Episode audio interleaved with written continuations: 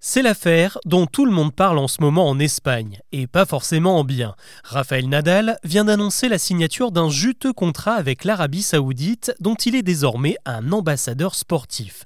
Ce rapprochement entre le champion et le pays du Golfe décrié pour ses atteintes aux droits de l'homme fait couler beaucoup d'encre, surtout au vu de la réputation de Nadal considéré comme un homme humble et intègre.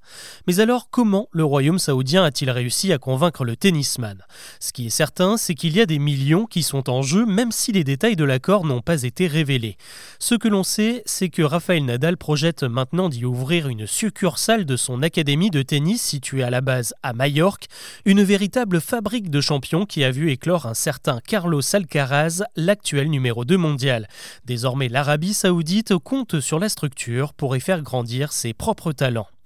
Mais bien évidemment, les retombées de ce partenariat ne s'arrêtent pas là, puisque Rafael Nadal n'est en réalité qu'un trophée de plus dans la stratégie du prince héritier saoudien Mohamed Ben Salman.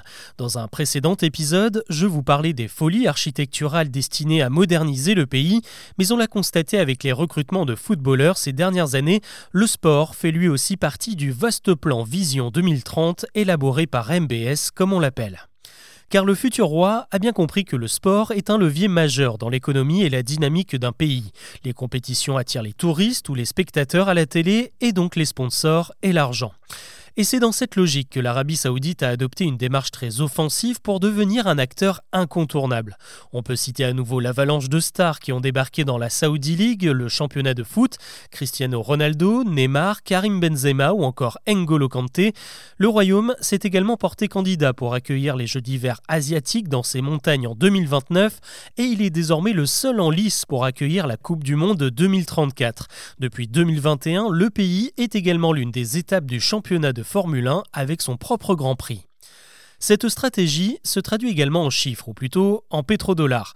Le plan Vision 2030 peut compter sur un énorme réservoir qu'on appelle le fonds souverain, et dans ce budget colossal, plus de 6 milliards ont déjà été investis depuis 2021 dans le sport. Cet argent a également servi au recrutement d'ambassadeurs. Avant Rafael Nadal, Lionel Messi a lui aussi décidé de prêter son image et sa popularité aux Saoudiens. Vous vous souvenez peut-être du voyage décrié de l'Argentin l'an dernier alors qu'il était censé s'entraîner avec le PSG. Eh bien, c'est lors de cette escapade qu'il a signé son contrat d'ambassadeur estimé à 22 millions d'euros avec des vacances grand luxe gratuites à vie selon le New York Times. Ces chiffres sont en réalité difficilement vérifiables car Cristiano Ronaldo fait lui aussi partie de ses nouveaux ambassadeurs et pour lui on parle plutôt de 200 millions d'euros. Et les estimations montent même à un demi-milliard pour le champion de golf John Ram qui a rejoint le circuit professionnel saoudien en décembre au détriment du circuit américain de plus en plus fragilisé.